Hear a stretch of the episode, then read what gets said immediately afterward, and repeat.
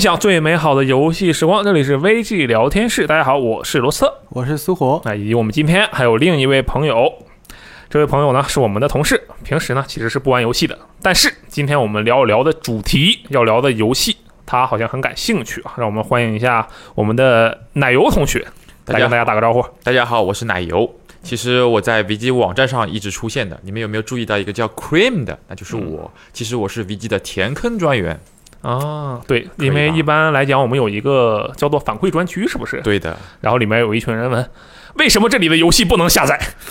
哦然哦，后就要回去问他。这个要说一下，我一直问碰到用户问我，为什么我不能在游戏时光网站里面玩东西呢？我就回答他，游戏时光是一个媒体，它不能玩游戏的。哎但是我会跟一句，敬请期待后续的更新，万一会有机会跟你玩游戏呢？我们不是能玩坦克大战吗？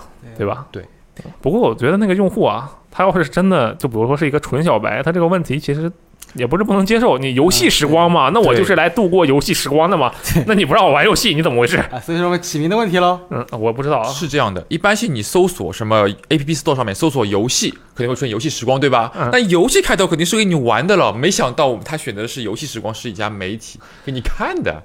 哦，哎，真的啊，可以，这个名字还是有助于我们搜索的，挺好啊，说明我们名字起得好，游戏时光 VG 探，嗯对吧？确实。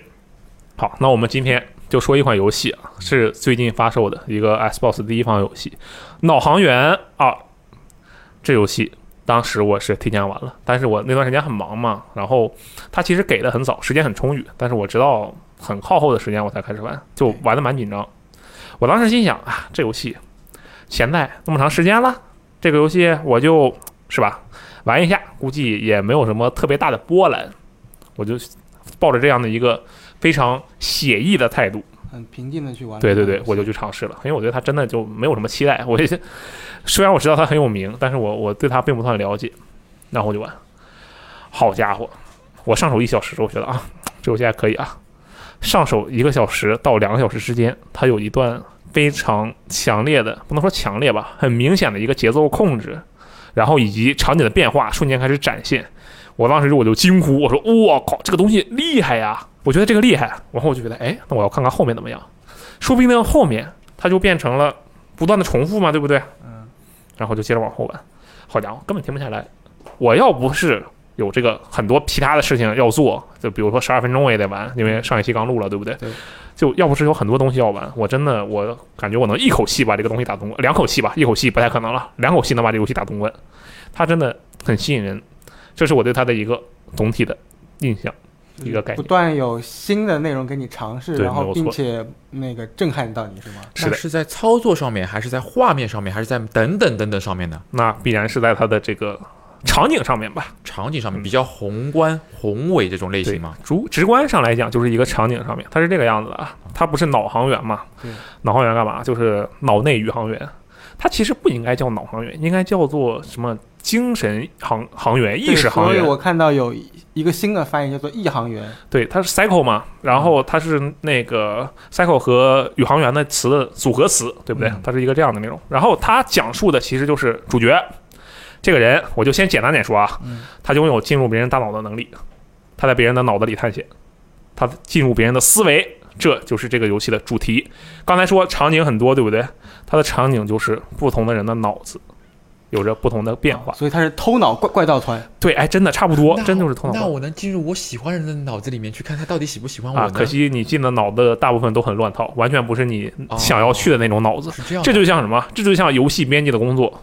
你能玩很多游戏，路人觉得哇，你好厉害呀！你能工作的时候玩游戏，但是实际上你玩的游戏，但可能你们不喜欢。对，有可能是这样。哦，所以它其实是一个类似医生这样子的工作是吗？哎，这差不多，对，它有点像，但是其实他们探索的是更多不同的东西啊嗯。我举一个例子，我刚才不是说从第一个小时到第二个小时之间这一段让我觉得特别的棒吗？嗯，为什么？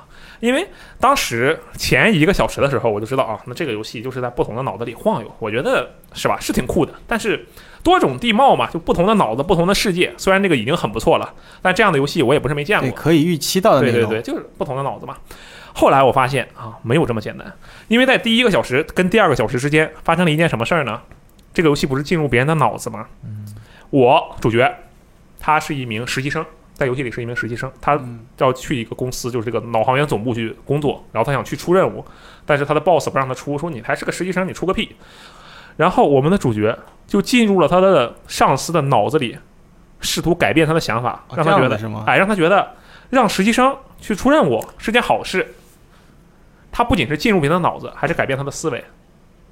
我想到一部电影，嗯，是什么？叫做《盗梦空间》，对，就是进入到别人脑子里面去改变一个，对吧？事实，那那个电影说的就是他改变一个什么遗产的那个那个事实，对吧？对对对，没有错，有点类似是一样的。然后，但是因为脑航员的前代比《盗梦空间》要早很多啊，然后所以说一般来讲会拿它跟《盗梦空间》去贴，啊，拿《盗梦空间》跟它贴，而不是拿它跟《盗梦空间》贴。嗯只不过在国内的话，《盗梦空间》的这个知名度是远高于脑航员的嘛？对的啊，其实在国外也是，这个游戏本身它就是一个这个样子，它这个评分很高的游戏，但是嗯受众不是很大。然后我接着说啊，他刚才我说的是他进入这个上司的脑子，想要改变他的想法，对不对？他进去了。首先，现在我进入了他上司的脑子，上司的脑子里是一个什么呢？他上司以前也是一名实习生，然后他是一个类似于医院的一个地方。同时，你经历了一系列的探险，跟这个上司的脑子有一些关系。他在医院做实习生的时候经历的一些事情是有关系的。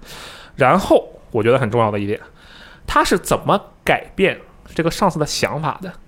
他其实经过了很多步骤，但是最直观的一个例子是这样的：一个人的脑子里有很多的点，比如说苏活，你现在的脑子里有六个想法，分别是呃 wait time 啊，未来，吃饭，呃下班，睡觉、啊睡觉，打秋雨，呃，有点太多啊，行，打秋雨吧，那就六个，你账号攒满了。然后呢，可能本来的情况下，你想的是啊，VG time 和未来连在一起，就是你未来还会待在 VG time。然后呢，这个你想的另一个是下班和睡觉连在一起，这个下班还能跟睡觉在一起。然后打秋雨和吃饭连在一起啊，可能是吃完饭想运动一下就打打秋雨啊，类似这么连。原这原本你是这样的连接，而脑航员能做的是把另外两点连接起来。比如说你连接成 VDTime 睡觉，就是啊我上班的时候要睡觉。哦，它是一种猜词组词的方式。对，而且任意两个词，只要它系统能够允许，一般来讲我没有看到两完全两个词不能相交的，因为它是通过连线的方式来连接的哎，那看的话，自由度好像很高，它必须制作组得把所有的可能性都给你做出来啊、但是说实话，这个可能性其实就是两句台词的事，哦，错误的可能性就只有两句台词而已，它会鼓捣鼓捣、念叨念叨，对，但是唯一解是有的。然后呢，这个上司他原本的脑子里是什么呢？他原本的脑子里是，呃，实习生啊、任务和冒险还有金钱，他会让人觉得，哎，任务等于冒险，那就是出任务很冒险，对不对？那就不能让实习生去，这是他原本的想法。我做了什么呢？我把冒险和金钱连到了一起，然后他的想法就变成了，只要冒险就有钱赚，那让实习生出去任务很冒险啊，那我们就能赚钱了。他很缺他觉得就是、哦、我们现在很缺钱，我们缺营收，就这样改变了他的想法。到这里其实就还在我的预期范围之内嘛。结果我们的这个主角刚出来，他已经改变完了想法嘛，然后哎，那走吧，我们就上次已经改变态度了，说走，我们一起去出任务。结果出任务的中途出发生了一件事，然后他又回到了上司的脑子里。这次上司的脑子里架构还是一样的，但是整个场景的装修细节风格完全变了，从医院变成了赌场。为什么？因为他把金钱跟冒险连到了一起，它就变成了赌钱，就变成了一整个赌场。到了这个时候，我发现它不只是对不同的人脑子有不同的刻画，即使对于同一个脑子，你做出的行为改变了你后来这个场景，但这个地方因为你来过，所以你很熟悉，但是它又有一些不同，这种关卡设计的微妙，让你能够逐步的去学习、去探索。这一点让我觉得，我靠，这个东西很厉害。对，我觉得这样也是直观的从叙事上就告诉你，你的呃每个决策其实是会产生非常大的影响的，你要慎重的考虑自己的这种，比如说啊，但他其实没有有抉择，他没有抉择，哦他只是有点像皮克斯电影，比如说一个电影，它其实你没有办法左右它会有怎样的发展，对不对？嗯。但是你做出了一个选择之后，哦，主角电影中的主角做出了一个选择之后，你可能认为这个选择是不对的，但是他会深刻的告诉你这个选择会带来怎样的后果，然后让你去思考这个后果和他的这个行为，它是一个这样的。也就是你经历了什么，你就后面的剧情就会发生什么样的变化，然后根据这个场景，然后场景也会变，嗯就类似这样的操作。对可以啊，感觉对，它就是这个意思。所以说我当时玩到这个部分，我觉得我靠，这个东西它可以的呀！我这进了赌场嘛，然后我一看赌场，当时那个上司就已经非常偏执了，就疯狂的想要赌钱，想要搞钱。他已经被那个思维连接那个游戏的那个能力，就直译过来就叫思维连接，嗯给锁死了。然后这个我们的主人公就特别的懊恼，特别的后悔。它是一个情感上的变化嘛，对吧？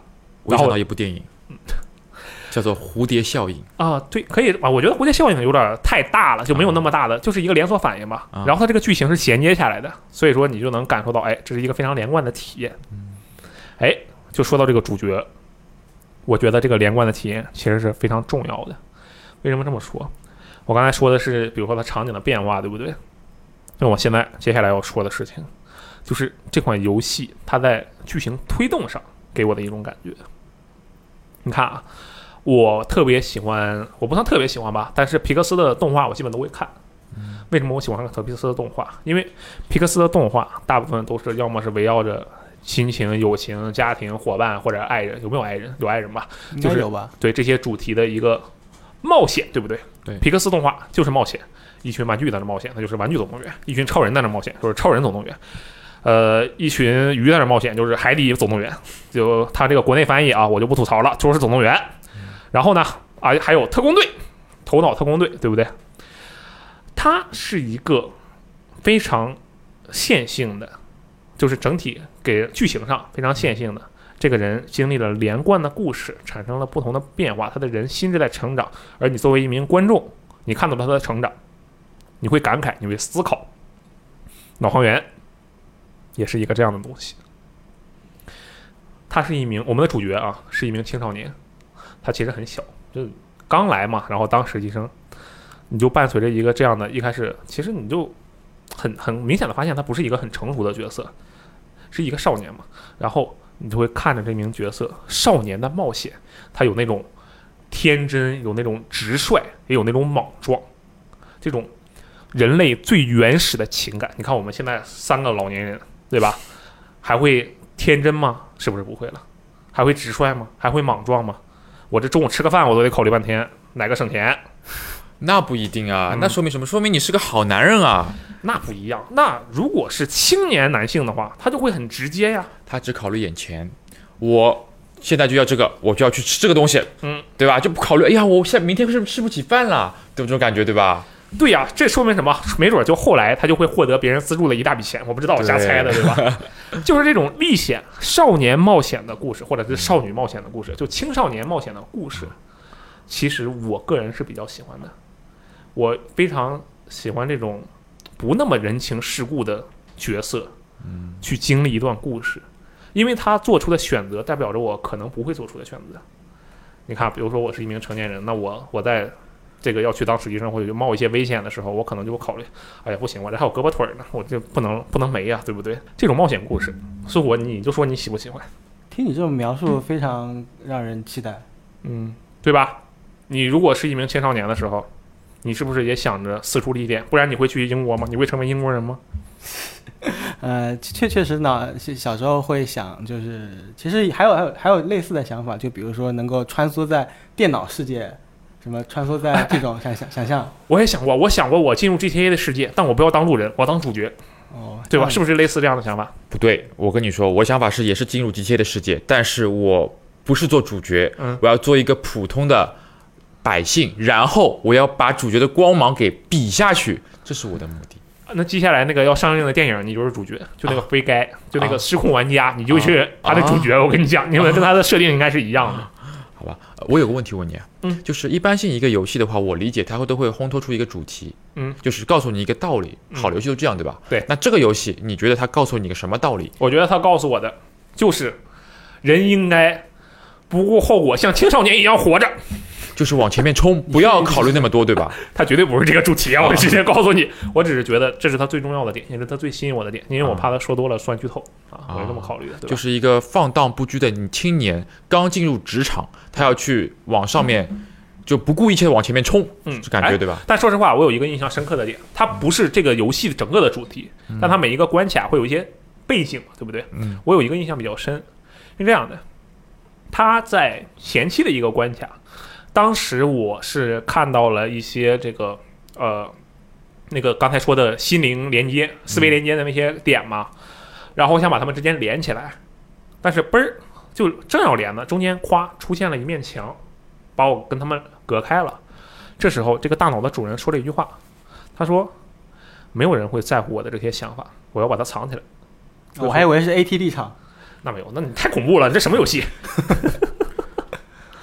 他就说了这样的一句话，然后我突然想到，因为这个这个大脑的主人他也是一名成年人嘛，我其实就想到，你说这是不是一个成年人的有点悲哀的自觉？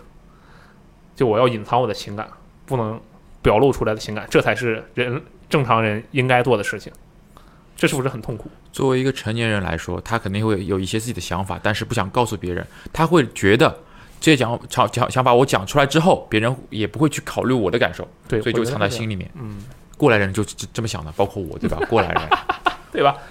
但是他这个啊，我可能还是没太说明白为什么。首先你说的肯定有道理啊，这是对的。但是他当时那个，因为他是英文版嘛，我刚才说那个台词不是他的原台词，是我随便翻译了一下。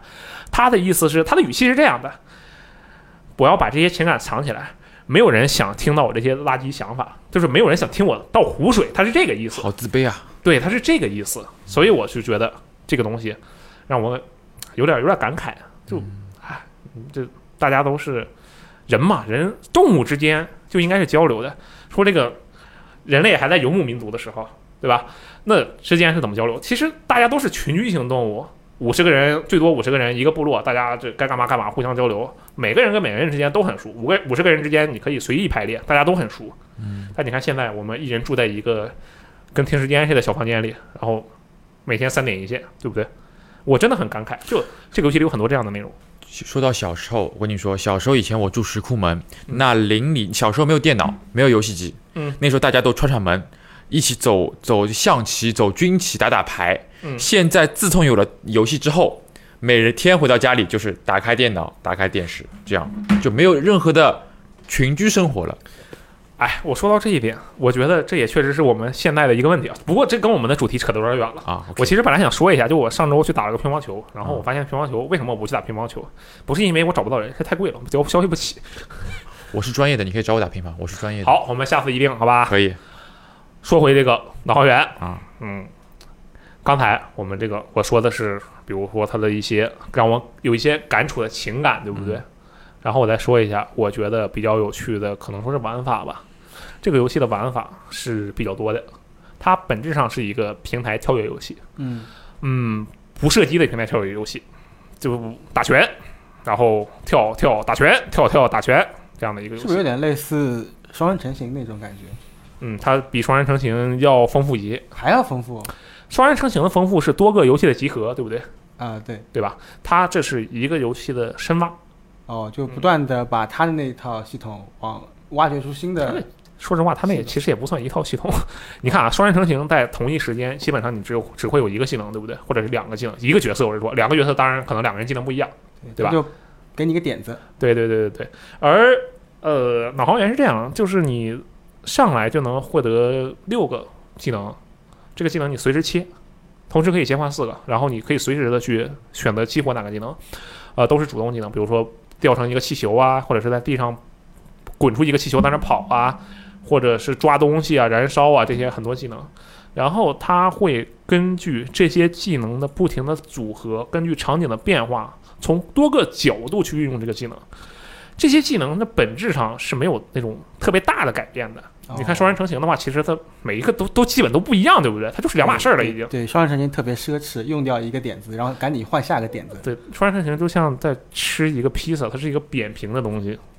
呃，这个扁平这个词不是互联网那个扁平啊，就是你就吃吧，你就是是个是个烤肉拼盘，你每个吃每个都不一样，但你可能就没咋吃呢，这玩意儿就没了，日料还贼贵。那像是脑航员呢，它其实更像是一个呃，比如说甘蔗吧，你就啃啃一个你就开始啃，由苦到甜啊，不停的看，就这么一个东西，你就不停的去深挖啊，它是一个这样的内容。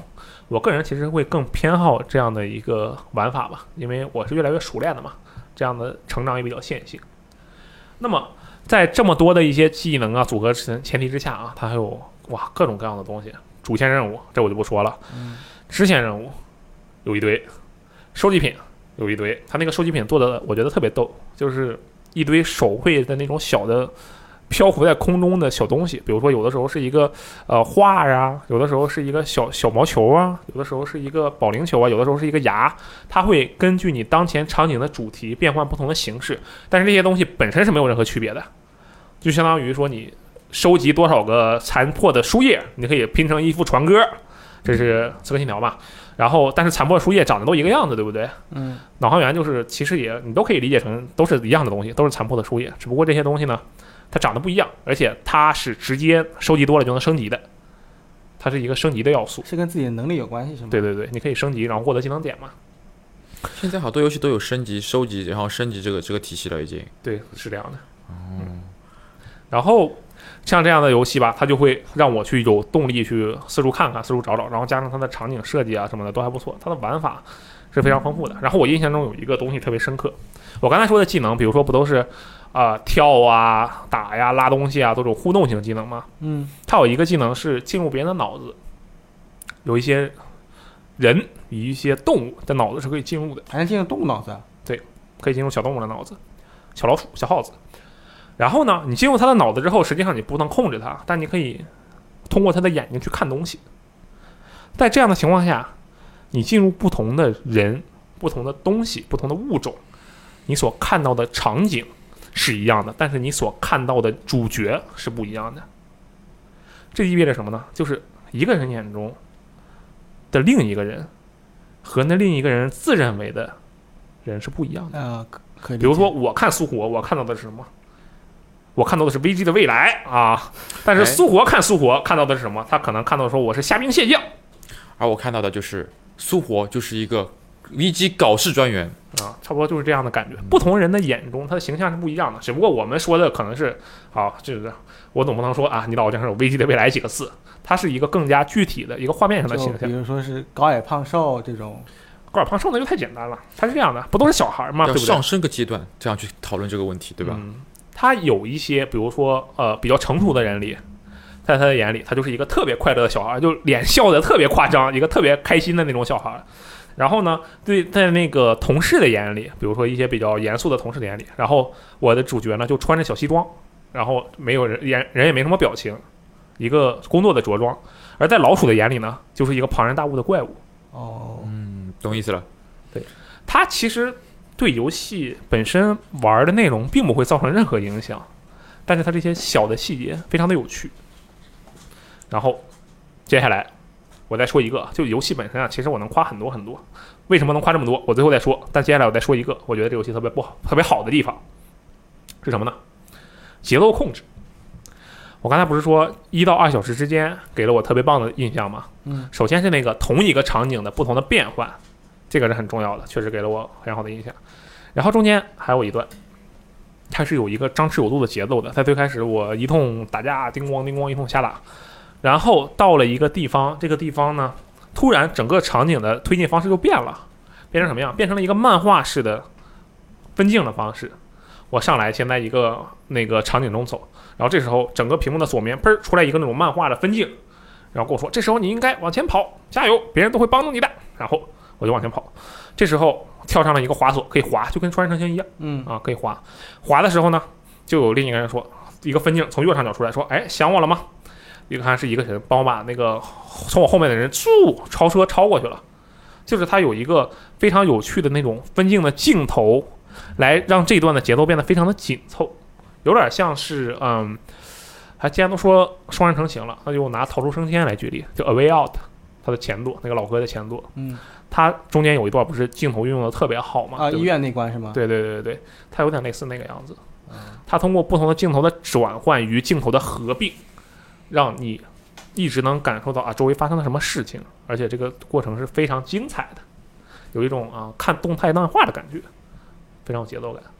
它这样的内容非常的多，就是你看啊很多丰富的场景，很多丰富的技能，很多节奏的控制，哇！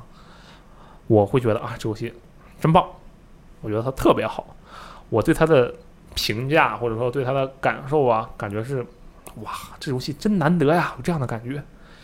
然后，但是可惜，接下来我就要说，我觉得它很好，但是我觉得它会产生问题的地方。用了这么多转折词，那我先帮你说一个，你说，它没中文。没有错，这是一个很重要的问题。这个游戏没有中文啊、我觉得如果没有中文的话，就奶油你是不是就不会玩了？劝退了，我这个音盲，我只会普通话。啊，我跟你讲，这游戏不仅没有中文，它日文也没有。韩文好像也没有。对，它亚洲地区它就没有语言，就它只有拉丁语系。我看了一下，那个默认就是英语嘛，还有拉丁语我觉得蛮好，。它在考验我们英语学习能力啊 啊！它那个英语单词啊，说实话，学习能力啊，它不难，它不是很难的词，啊很简单的词。你你一个我十岁的小孩儿，他能说出什么难的词来？我就问你们，如果一个好游戏它没有中文版，它只有英文版，你会为了这个游戏去查英语单词吗？我就是这么多年玩下来的，就是这样，要的就是效果，人家目的达到了，锻炼你们英语。没什么意义。它这个主要是现在，我现在这个英语能力去玩游戏，肯定是还会有一些词是需要查的嘛。但是它对我来说最大的困难就是，它并不是一个直接变成我脑中印象的词，而是我我需要去转化一下，会会是这样它会有想一一稍稍微有一些偏向专有名词那种感觉是吗？它很多专有名词，超级多。要跟制作方说一下，你们的文案能力不行啊，对吧对？不亲民，像我们这种小白游戏不懂的，不行那。但是它的这个文案，如果你是比较懂英文的话，其实啊玩的会比较好的，因为看雷电老师好像评价说四级的英英英语水平应该就可以玩了。对这词很简单，这一小孩儿他能说出什么麻烦的词儿来？I'm hungry，它和那个 a way out 差不多，就 a way out 它不是也一堆那个英语词嘛？但它其实也不难，对不对？就很简单，高中英语的水平就就能理解他在说什么。它就是一个这样水平的一个游戏，但是没有中文。首先，我觉得他劝退了一大部分人，对，可以说是百分之七十吧，可能是中国差不多。哎，我先问你啊，苏国，就你，你可是英国人，那但是面对一个没有中文的游戏，其实我觉？得语言可能不是劝退我的点，是嗯脑航员的它整个整体的画风有点哎，跟我不太匹配，跟我的喜好不太匹配。可以，那我们就直接引入下一个话题吧，说这个画风的问题。这个画风啊，也是我刚才用了那么多转折词的一个主要原因，可以说，因为没中文这事儿吧，说实话挺常见，对我来说挺常见的，因为我老玩那些乱七八糟的独立游戏嘛，就没中文就没中文吧，包括杀手三，那是独立游戏嘛，哎，对吧？但是杀手三最开始也没有中文，废土三也没有中文，正当防卫三也没有中文，我看还有什么三没有中文，反正好多三可能都没有中文啊。但是没有中文对我来说，可能或者说对于一部分玩家来说，它并不是一个特别难受的地方，因为我觉得，你看当年我们都能查字典来玩游戏的话，那我觉得现在也没有理由做不到，只不过可能比例会降低很多。嗯，主要还是我觉得是画风的，它不能说是问题，它是一种很别致的态度。我觉得可能这个画风太小众了。你可以说它小众，或者说它独特，我会倾向于用“独特”这个词或者“别致”这个词，嗯，对吧？别有深意。这个游戏的画风是什么样的呢？首先，如果你看过它的那种封面的话，你大概能理解，就是那种有点奇怪的，像是那种比较窄式的那种画风，对不对？我我我要是在平时逛商店的时候看到这个封面，嗯我我如果不不知道它是脑航员的话，我就直接跳到下一个页去了，我直接 直接点鼠标滚轮滚下去。嗯，对，它可能会有这样的感觉啊。然后我来拿游戏里的一个实际的例子来举例，这个游戏的画风大概是什么样的？就我们都喜欢看一些游戏里的女性角色，很好看的女孩子，对不对？什么蒂法或者是艾大王，但艾大王是阿姨了，呃，都是很好看、很美型的角色，很符合东方的审美，对吧？好，然后他们是什么脸呢？他们是呃，可以说是锥子脸，或者说你说是一个长椭圆形的脸。嗯对吧？这里面有一个角色，嗯，是我们主角的一个，反正游戏里的 NPC 啊，很早期就出现了。她是一名女性角色，她的脸呢也是椭圆形的脸，但是啊，他是横着的椭圆形横着的椭圆形，啊，他的脸是横着的椭圆形，而且真的是橄榄球的那种椭圆形。它是一个真正的圆，一个椭圆横着过来。你想象一下啊，先想象一个橄榄球，它是一个人脸横着的，然后你想象一下金鱼的眼睛，翻冰尼莫啊，想象一下那个尼莫的眼睛，就大大的凸出来的那种。对，凸出来的有画面感了，啊，然后你把它装到比较偏两侧的位置，还两侧位置啊、没有那么两侧啊，但是你要偏在中间靠两边的位置，嗯，这样的角色，你再给它配上一个厚厚的嘴唇，烈焰红唇吗？哎，不烈焰红唇，没有没有那么夸张啊，但是它很厚。然后你再把它这个嘴角往外拉长，并且把他的发型变成那种你想象到的。你现在闭上眼睛，你想象一个，呃，欧美女明星，她演的一般会演一些大妈角色的欧美女明星，卷发吗？没有错，就是卷发。卷发对吧？对，卷发，然后感觉头发比较稀疏，脑门会露出一半。啊，这名角色是游戏中的一名重要 NPC，你会经常看到他。哇，那这就是这个游戏里面的一名角色的造型。接下来你可以反推这个游戏的其他角色的造型那。这个角色你觉得是相对比较还算好的，还是说已经到底了那种？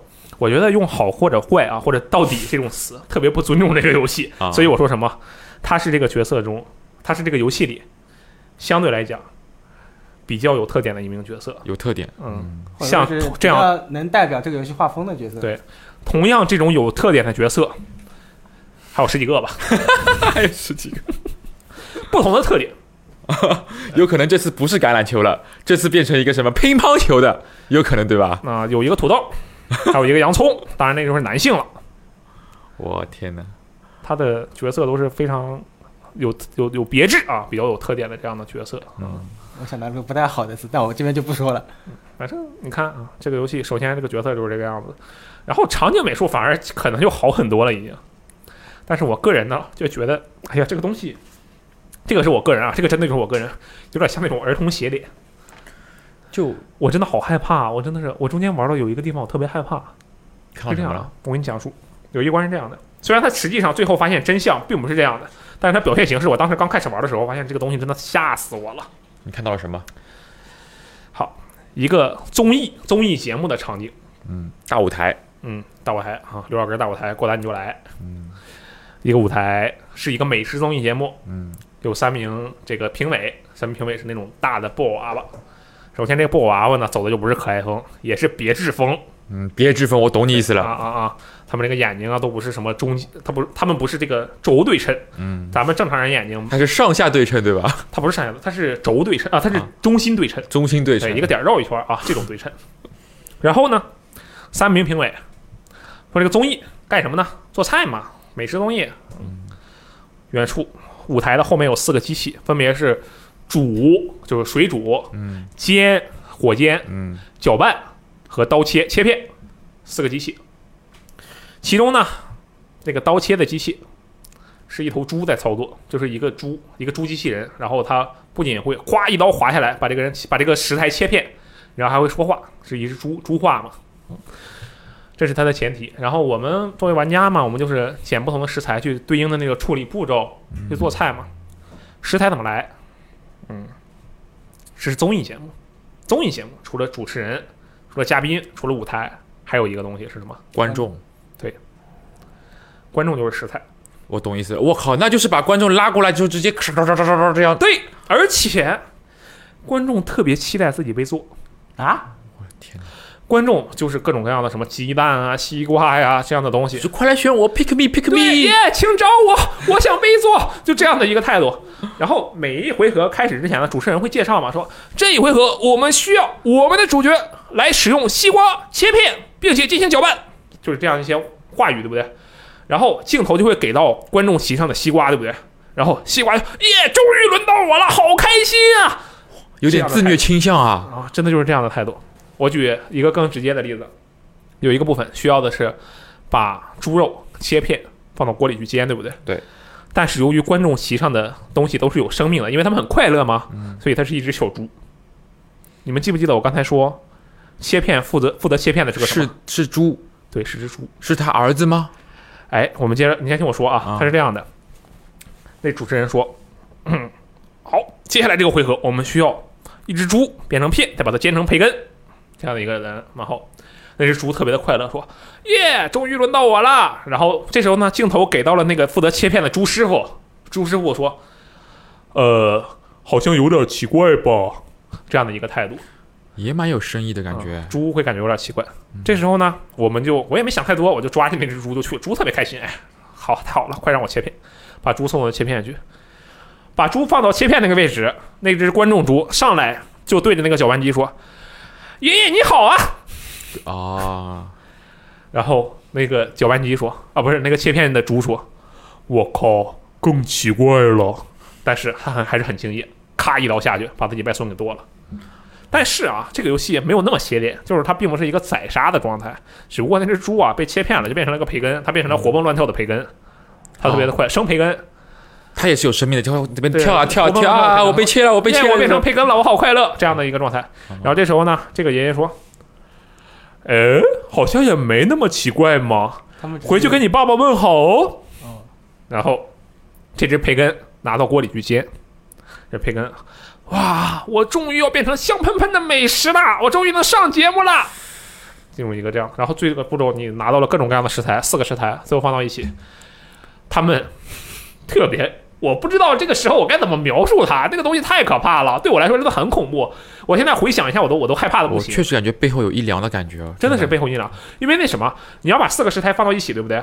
然后它进入一个动画，那个动画是这四个食材，咔一个大锅盖下去，然后再打开的时候就变已经变成料理了嘛。嗯，在关掉这个地方之前的时候，那上面有什么培根啊、鸡蛋这些东西，他们还在那儿特别快乐，哎呦耶欢呼，然后那个中间那个鸡蛋还在那做托马斯回旋呢，在那儿在那跳街舞。我觉得，如果你这个场景你换个 BGM，然后你把光打的那种冷色调一点，就变成一个恐怖游戏了。我真的太可怕了。对，然后那个盖儿一盖，然后再一拉开，我也不知道为什么猪肉和鸡蛋最后做了个类似那种，反正就是类似糕点一样的东西，可能是肉糕吧，我也不知道啊，做了个这么东西出来。然后，然后三个评委就开始吃嘛。那三个评委，你如果用餐有一些礼仪也就算了，他们评委怎么吃的？把脑袋嘣儿扎到食物里，开始疯大狂大快朵颐，他是不是特别特地用这种夸张手法去为了表现点什么东西出来呢？有什么深意吗？我真的是啊！我当时到那儿我就觉得，啊我的我我我玩不下去了，你知道吧？我就真的到那儿的时候，我不是因为它游戏不好玩玩不下去了，就它这个表现形式，我我好怕呀！我真的好害怕呀！有点结果发现这并不是噩梦的终点，还有更加令它后面有一个桥段，我就很很快速的一个桥段，我就很快说一下啊。反正就是我会把这一盘子东西喂给喂给一个人，我轰轰轰疯狂的喂，然后随着喂呢，这个人的肚子胀得越来越大，越来越大，越来越大，然后他炸了。肚子炸了，他整个人炸了，然后他肚子里的那些食材全都变成了紫色的浆，喷洒了出来，而且还弄了主角一身。同时，它炸了，但没有完全炸。虽然它整个表皮已经不是缝合了，但他两个眼珠子还在外面晃的。罗斯特，你有点在劝退啊，感觉。当然，这样的桥段很少，但这个部分真的是吓到我了。啊，当然后面其实发现完全不是这么回事啊，但那个就涉及剧透了，就不多说了。然后呢，哎，这就是我觉得它比较吓人的地方，综合它的特别别致的画风，以及它的一些有点像邪典的桥段。我当时玩到后面，我已经基本把这个事儿给忘了嘛，就是那个什么爆炸呀、美食综艺节目那种黑暗的部分给忘掉了嘛。我就越玩越觉得，哎呀，很纠结。就你明明知道这是一个非常棒的游戏，它非常非常好玩。从平台跳跃这个品类来讲，你短时间内或者说你近几年，你可能就没有比这个更好玩的游戏。就比如说，我想说一个全平台《古惑狼》，《古惑狼》是全平台游戏，对不对？嗯，平台跳跃游戏，对不国对？王四，对，《古惑狼》那个呃 About Time，呃，时机已到，对吧？就我会觉得，当然不是说《古惑狼》不好玩啊，只不过相比之下，我会觉得《脑还原》更好玩。为什么？因为它的场景的变化就更加丰富，它有更多各种各样的内容、玩法、机制以及节奏的过程，就等待玩家去探索。我觉得这个真的很棒。就因为我觉得平台跳跃游戏嘛，你看我们有马里奥，马里奥是吧？各种各样的马里奥。但同样的，我觉得脑航员就是一个非常非常有趣的，就值得玩家去沉迷。不不是说你喜欢这个类型你才去沉迷的，就你不喜欢这个类型，不能说不喜欢吧，你对这个类型没有什么特别的感觉，但你愿意去试。那这样一个场景非常丰富、内容特别多，而且它并不重复的一个游戏，我觉得是非常非常值得去玩的。而且它还在 XGP 里，我觉得这我天没有任何问题啊。然后我就想到，我的妈，首先它没中文，然后它这个画风可能有点劝退，然后它里面又有这样的写脸式的内容，我就特别的纠结。那我最后再问一个问题，嗯，它是二代，那剧情上跟一代连接关系大吗接着的？但是关键但我没玩过一代，一代真的太少人玩过了一代没有，你不玩一代没有任何问题。啊，那就行。嗯，就这个游戏给我的感觉就是，哎呦我天呐，仿佛我啊，我是已经玩了这个游戏的，对不对？我可以举这样的一个例子，我认识了一个人，我发现这个人，我去，有趣的灵魂，言行谈吐非常得体，简直是所有人都想跟他交朋友的程度，就有这样的一个人。但是，就由于他的长相比较别致，很多人都不想跟他做朋友。我就觉得，哎，你们真的是可惜啊太可惜了。啊！但我觉得《脑航员二》或者这《导航员》整个系列吧，他可能就是这样的一个人。但是一个萝卜一个坑，可能有可能他这个长相画风会有人喜欢。啊，那肯定的，他绝对他是有一批死忠粉丝的，对，这个是没有问题的。我只是说，可能在中国大陆的这个玩家群体，就因为我对，说实话，我肯定没有办法代表整个这么大一批玩家群体，嗯但是通过我这几年的这个浅薄的认知啊，比如说我也玩了很多卡通的东西嘛，而且我不知道这个是我的误差，我的刻板印象还是怎么样。我之前秋雨也说过这点，就是可能大家一看到卡通风格的，他就觉得这是一个给小孩玩的东西，并不是一个给成年正常玩家玩的东西，可能也有这样的心理。这堡垒之夜也不火，我就想我有时候会觉得堡垒之夜不火，是不是也跟它卡通风格也有一定的关系？所以我就思考这些问题，我觉得，哎，这个东西真的太可惜了，也不能说是可惜，这是他自己做出的选择。如果他换别的风格，就不一不一定有这个效果了。对，这也是有可能的。就是他如果没有这个风格，那脑航员他还是脑航员吗？对对吧？而且大脑内部其实说真的，大家都不知道什么样子的，他有可能就觉得是这个样子的，对吧？因为嗯大脑是要去探索，谁都不知道的吧，嗯，就就这就是个风格。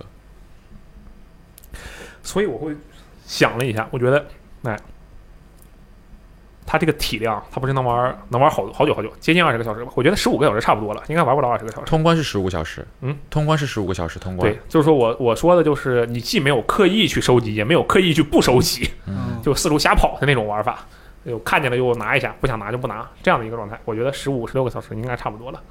然后啊、就对于这样一个游戏，它能够做这么长的时间，这么长的一个体量，因为前作其实首先相隔的时间就很长，对不对？隔了十几年，然后同时这个游戏也开发了很久，就这么出来了。而且它上来完成度是比较高的，并不是一个边修边边玩边放边补的一个状态。它如果要是出什么中文补丁的话，我觉得其实还好。为什么？因为它后面应该不会再进行特别多的更新。像是什么汉化补丁，最惧怕的就是游戏本身更新了嘛，那汉化补丁可能就废了。嗯他，担心的是这一点。那这个游戏到时候 PC 版可能不会有这样的情况。就啊，我最后如果让我说一下的话，其实我就是推荐大家都去玩一下，但是我能影响的人是十分有限的。就是我觉得你有 XGP 的话，就是反正也呃就试一下嘛，也不会亏吃亏，对不对？嗯，这游戏二十八个底啊，下得下一会儿，反正就唉，真的是心情很复杂。我就看着他，我就边玩儿边觉得开心，然后边叹气。其实是又爱又恨的感觉，我没有恨它，我是为他感到可惜。哦，有点遗憾。也不能说是遗憾，因为你刚才也说了嘛，他要是不是这种画风，他可能就不是他了。对，它是一个整体，你不能把它拆开看。就他的故事内核，你可以说啊，你这个故事内核套个什么，那个俊男靓女套个最终幻想的皮，他是会不会我靠一下子爆炸？你脑补一下，嗯，这个游戏的主角进入你的脑子里面，把你这个意意意识给改掉了，你就爱上这个游戏了，你就不遗憾了，对吧？到底是我玩游戏还是游戏玩我？就这样的一个复杂的情感。所以当时这一期，我就在想，这玩意儿到底要怎么聊？太难聊了。它真正的让我感受到这个东西啊，并不是一个啊，我觉得它好，我就能推荐它。我是很推荐它，但是我也心里明确的知道，即使我推荐了，很多人还是玩不了。就这样的一个作品，就不接受画风嘛。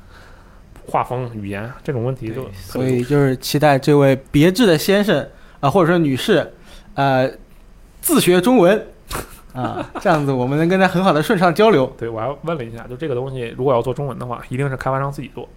之前也给开发商发过邮件，说这个我们没时间做没时间啊，没时间啊，做不了。这个想了想也不算歧视了，这个中日韩都没有啊，亚洲地区全没有。他可能也觉得你这我这玩意儿在那边估计也没啥粉丝，就这样吧。不知道，也许后面会更新，随缘，他们人家随缘。希望他们能更新啊。嗯，这个游戏基本就是这个样子。好，那我最后啊，说了这么多，苏火，你玩不玩？老黄源，其实刚好你在我们在聊的时候，我们这个面前这个屏幕也在放导航员的一些预告嘛。嗯，我发现我看久了，发现这个画风我开始习惯了，啊，那挺好的。看多了就感觉还行吧。我主要是斜脸那个部分有点接受不了。其实画风对我来说从来不是问题，我这什么画风都能玩，但是那个斜脸那个部分，哎呦我的妈呀，我真是疯了。说实话，我觉得看着这个预告，我觉得真的是还可以的。嗯嗯，不要听罗斯特的描描述，可能你会觉得有点怪，但其实看上去还是可以的，对吧？是，你可以自己去感受一下，也许在你们眼中就没有那么恐怖。我是因为什么？我是首先我就害怕这大眼睛。并且前面说的那个什么，就那个综艺节目嘛，你们可以先后面自己体验，但其实应该也是还可以的，对吧？但是我觉得这个游戏吸引我的点在于哪里？我平时不怎么玩游戏，对吧？嗯。玩的很少，但是我突然感觉，我靠，你可以进入别人的大脑，嗯。无论是谁，而且就像你前面说的，每个人的大脑是就看每个人是不一样的，可能我进你的，我进他的不一样的，嗯。那就很好玩啊。嗯。我可以进苏活的，苏活以前平时怎么看我的，我进罗斯特他平时怎么怎么看我的，我都知道了，嗯。这种感觉。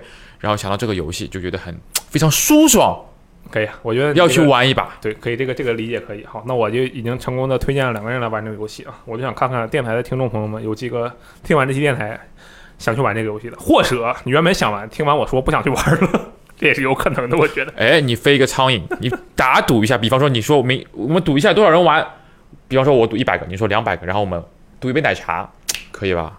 那没我那我赌一个，我不是稳赢吗？哎呦，这倒也是哦，聪明了。